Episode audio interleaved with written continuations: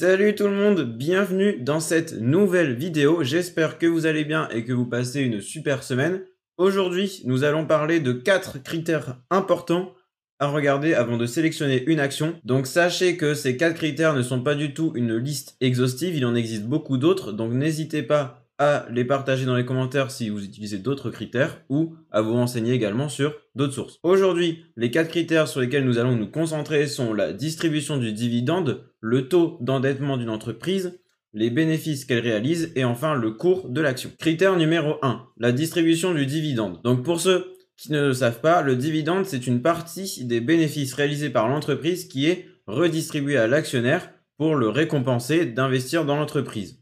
La distribution du dividende est vivement recommandée, beaucoup d'entreprises la font, mais sachez que ce n'est pas une obligation et que ce n'est pas garanti chaque année. Donc par exemple, si l'entreprise traverse une période difficile ou encore qu'il y a un crack boursier qui secoue tout le marché financier, eh ben, la plupart des entreprises ne pourront pas assurer la distribution d'un dividende durant ces années compliquées. Sachez également qu'il existe des PME ou petites et moyennes entreprises qui préfèrent euh, garder tous leurs bénéfices et le réinvestir dans leur croissance interne, c'est-à-dire développer de nouvelles usines, de nouveaux produits, ou externe, racheter d'autres entreprises plus petites, et euh, du coup ne pas en distribuer du tout. Par contre, comme l'entreprise euh, se développera plus rapidement, le cours de l'action aura tendance à augmenter plus rapidement également, donc euh, il y aura peut-être une plus-value intéressante à faire sur ce type d'entreprise. En cas de crise, il y a également certaines entreprises qui peuvent quand même se permettre de distribuer un dividende car en fait elles ont assez de réserves pour euh, en distribuer quand même aux actionnaires. Il y a également des entreprises qui euh, s'endettent sur le court terme pour pouvoir assurer le dividende aux actionnaires. Par contre, je trouve que euh, c'est un peu plus risqué et je ne vous recommande pas des entreprises qui font cela, sauf vraiment en cas de gros coups durs et que c'est exceptionnel et que ça arrive très rarement, car il existe certaines entreprises qui du coup bah, s'endettent régulièrement et à force de s'endetter, bah, après il n'y a plus de réserve, il n'y a plus de quoi développer l'entreprise et euh, sa valorisation risque de chuter sur le long terme. Un deuxième sous-critère qui est important et qui fait partie du premier, ça va être en fait le payout ratio. Alors ça rejoint un petit peu ce que je disais avant. Donc en fait, le payout ratio sera le pourcentage des bénéfices qui sera reversé aux actionnaires sous forme de dividendes.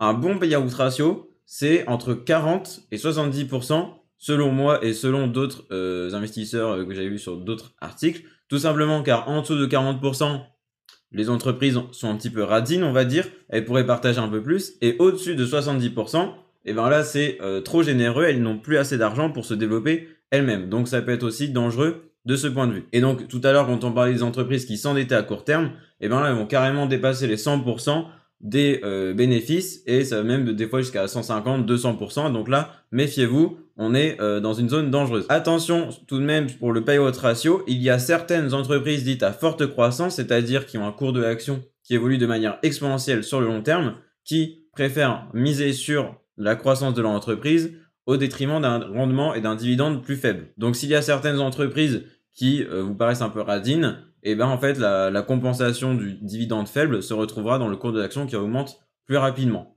Je parlais également de rendement juste avant. Le rendement est tout simplement le dividende divisé par le cours de l'action, le tout fois 100. On multiplie tout par 100 pour avoir un pourcentage et le rendement est toujours exprimé en pourcentage. Et quand on parle de rendement, sachez que c'est toujours un rendement annuel. Ensuite, je vous conseille également de faire attention aux entreprises qui euh, distribuent un dividende trop élevé et qui ont un rendement qui dépasse les 7%. On va dire en fait que les 7% c'est ma limite personnelle car j'investis dans des actions qui ont un rendement de 5%, 6%.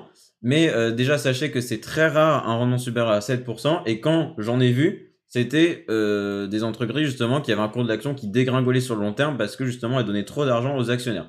Donc c'est pour ça, euh, n'hésitez pas à redoubler de vigilance quand vous voyez des actions au rendement trop élevé on va dire que c'est un peu trop beau pour être vrai. Et en plus, si le cours de l'action ne fait que baisser sur le long terme, et eh ben euh, en plus d'avoir une valorisation qui baisse car vous aurez un cours de l'action plus faible, bah, vous aurez également un dividende plus faible car 10% euh, de 100 euros, bah, ça fait 10 euros. Mais par contre, 10% de 50 euros dans l'hypothèse où le cours de l'action a été divisé par 2, bah, ça fait plus que 5 euros. Donc, en plus d'avoir un dividende deux fois plus faible, vous avez également un cours de l'action deux fois plus faible et donc un portefeuille qui est deux fois moins important. Vous pouvez également regarder pour le dividende son évolution au cours des dernières années que vous trouverez assez facilement pour les grandes entreprises sur les brokers en ligne, donc tout ce qui est intermédiaire financier comme Boursorama, Fortuneo, etc., etc. Et vous pouvez regarder donc s'il est stable ou s'il est en hausse depuis ces dernières années. Si il est stable et en hausse depuis ces 10 voire 15 dernières années, c'est vraiment un excellent signe et ça montre que c'est une action qui est solide dans le temps, qui peut toujours distribuer ses dividendes et en plus qui augmente. Donc, bah franchement, euh, que demander de plus? Pour finir avec les dividendes, je voulais rapidement vous parler des actions aristocrates. J'en ai fait un article de blog, mais pas encore une vidéo sur YouTube.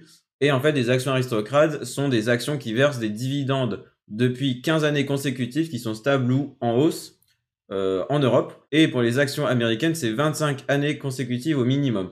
Pourquoi c'est pas 25 euh, en Europe Tout simplement parce que sinon il y aurait que 3 euh, entreprises en Europe, euh, il y en aurait vraiment très peu. Donc c'est pour ça que les critères sont un peu moins stricts en Europe.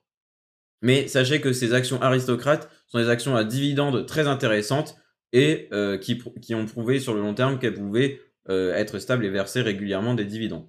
Donc n'hésitez pas à vous renseigner là-dessus. Je vous mettrai également l'article de blog que j'ai écrit en description où je vous mets plein de références, plein d'actions aristocrates française, européenne et même euh, étrangère. Le deuxième critère important selon moi, c'est le taux d'endettement. Alors pour calculer le taux d'endettement, c'est très simple. Vous avez juste à prendre les dettes nettes de l'entreprise divisé par les capitaux propres. Donc en fait, les capitaux propres sont les réserves en capital de l'entreprise. Et vous multipliez le tout par 100 pour encore une fois avoir un pourcentage. Sachez aussi que la plupart du temps, le taux d'endettement sera directement affiché dans les bilans comptables sur les brokers, donc il n'y aura pas besoin de le calculer. Et le seuil critique d'un taux d'endettement, pour moi, c'est 110%. Euh, tout simplement car au-dessus, en fait, ça va être beaucoup trop et l'entreprise va avoir beaucoup de mal à rembourser ses créanciers. Ça m'est arrivé de faire des exceptions une ou deux fois euh, parce qu'en fait, je savais pourquoi l'entreprise était endettée de plus de 110% et je savais que c'était passager. Et en fait, tout simplement, c'était à cause d'une OPA, donc c'est-à-dire une offre publique d'achat où en fait, c'était une entreprise A dans laquelle je voulais investir qui rachetait une entreprise B. Donc elle avait besoin de beaucoup de capital d'un seul coup pour acheter cette entreprise B qui était très bien valorisée aussi. Et donc tout ça pour dire que si vous savez pourquoi l'entreprise est endettée et que c'est passager, eh ben euh, on peut lui pardonner, on va dire. Par contre, si vous voyez que c'est récurrent, que ça dépasse même les 200%, que ça, ça fait des montagnes russes, mais que c'est toujours très élevé, attention, redoubler de vigilance. Et personnellement, quand le taux d'endettement est trop élevé, ça devient carrément un critère éliminatoire car un taux d'endettement trop élevé, ça peut être aussi synonyme de faillite sur euh, le moyen ou le long terme. Alors là, je vais être un petit peu exigeant, mais sachez qu'un taux d'endettement trop faible peut être aussi pas terrible, dans le sens où une entreprise avec un taux d'endettement faible euh, ne profite pas de sa croissance au maximum, étant donné qu'en fait, elle pourrait s'endetter un peu plus pour euh, embaucher plus de personnes, développer de nouveaux produits, etc. plus rapidement. Donc en fait, elle va quand même grandir, mais on va dire qu'elle reste prudente et qu'elle n'est pas au maximum de sa croissance. Donc, après, je préfère quand même avoir un taux d'endettement trop faible que trop élevé. Mais euh, des fois, je vois des entreprises avec un taux d'endettement de 5 ou 6%. Là, je me dis, bon, c'est un peu dommage, ils pourraient s'endetter un petit peu plus pour aller plus vite. Critère numéro 3, les bénéfices de l'entreprise. Alors attention à ne pas confondre les bénéfices avec le chiffre d'affaires. Le chiffre d'affaires étant le total des revenus euh, acquis par une entreprise et les bénéfices, c'est seulement ce qu'elle gagne au final en enlevant les impôts, euh, les charges, donc c'est-à-dire tout ce qu'il a fallu euh, dépenser pour créer le produit, et en enlevant aussi bah, tout, en fait, toutes les charges, que ce soit pour créer le produit ou pour maintenir la survie de l'entreprise. Donc, le bénéfice, c'est vraiment ce qui reste à la fin et c'est ce qui est le plus important par rapport au chiffre d'affaires, car on peut très bien avoir un chiffre d'affaires élevé, par exemple 10 millions d'euros, 100 millions d'euros, mais si pour avoir ces 100 millions d'euros, l'entreprise dépense 150 millions d'euros, eh ben vous aurez compris qu'elle aura un bénéfice net de moins 50 millions d'euros, c'est-à-dire qu'elle sera en perte. Et donc ça, sur le long terme, c'est pas bon pour l'entreprise, c'est pas bon pour le cours de l'action non plus, car mettez-vous bien dans la tête que les cours de l'action sont toujours liés à l'évolution des bénéfices. Plus les bénéfices augmenteront rapidement, plus le cours de l'action risque d'augmenter rapidement aussi. Alors sachez qu'il existe parfois des décalages entre les bénéfices et le cours de l'action, car en fait, les investisseurs n'ont pas vu l'opportunité et toute la croissance derrière les entreprises. Donc il se peut qu'une entreprise gagne euh, beaucoup de bénéfices, mais que son cours stagne, voire baisse pendant quelques temps, avant de remonter. Mais euh, c'est juste qu'en fait, parfois, il faut être patient. Ça peut prendre plusieurs semaines, plusieurs mois, voire plusieurs années dans le pire des cas. Mais euh, la corrélation entre bénéfices et cours de l'action finit toujours par revenir et euh, se synchronisent. N'hésitez pas aussi à regarder la stabilité des bénéfices, car je préfère avoir une entreprise qui a des bénéfices qui augmentent moins rapidement, mais qui sont plus stables dans le temps. Donc si je vois une entreprise qui fait 100 000 euros une année de bénéfices, l'année suivante elle fait plus de 20 000, l'année suivante encore c'est 200 000, et l'année encore après c'est plus de 30 000, bon, euh, c'est moins rassurant pour moi. Je vais me dire qu'il y a des années où euh, ça va être un peu la folie dans l'entreprise, et des autres années où ils vont être tout, tout pile, tout juste, où ils vont devoir s'endetter. Et donc, c'est pas terrible, on va dire, c'est un peu moins bien. Donc, pour tout ce qui est entreprise cyclique, vous aurez plus facilement des bénéfices non stables, c'est-à-dire euh, tout ce qui est entreprise cyclique, c'est par exemple tout ce qui est loisirs, l'été ça va exploser, mais l'hiver il y aura beaucoup moins de bénéfices. Ça va être aussi tout ce qui est restauration, il y aura beaucoup plus de bénéfices en période d'été. Et euh, c'est pareil aussi avec tout ce qui est automobile, comme euh, les personnes euh, achètent souvent des voitures toutes les 3 à 4 années. Et bien tous les 3 à 4 années, ça va être la folie. Et après, il y aura un creux où les gens n'achètent plus de voitures. Donc les entreprises cycliques ont des bénéfices beaucoup moins stables que les autres types d'entreprises. Donc dernier critère, le cours de l'action.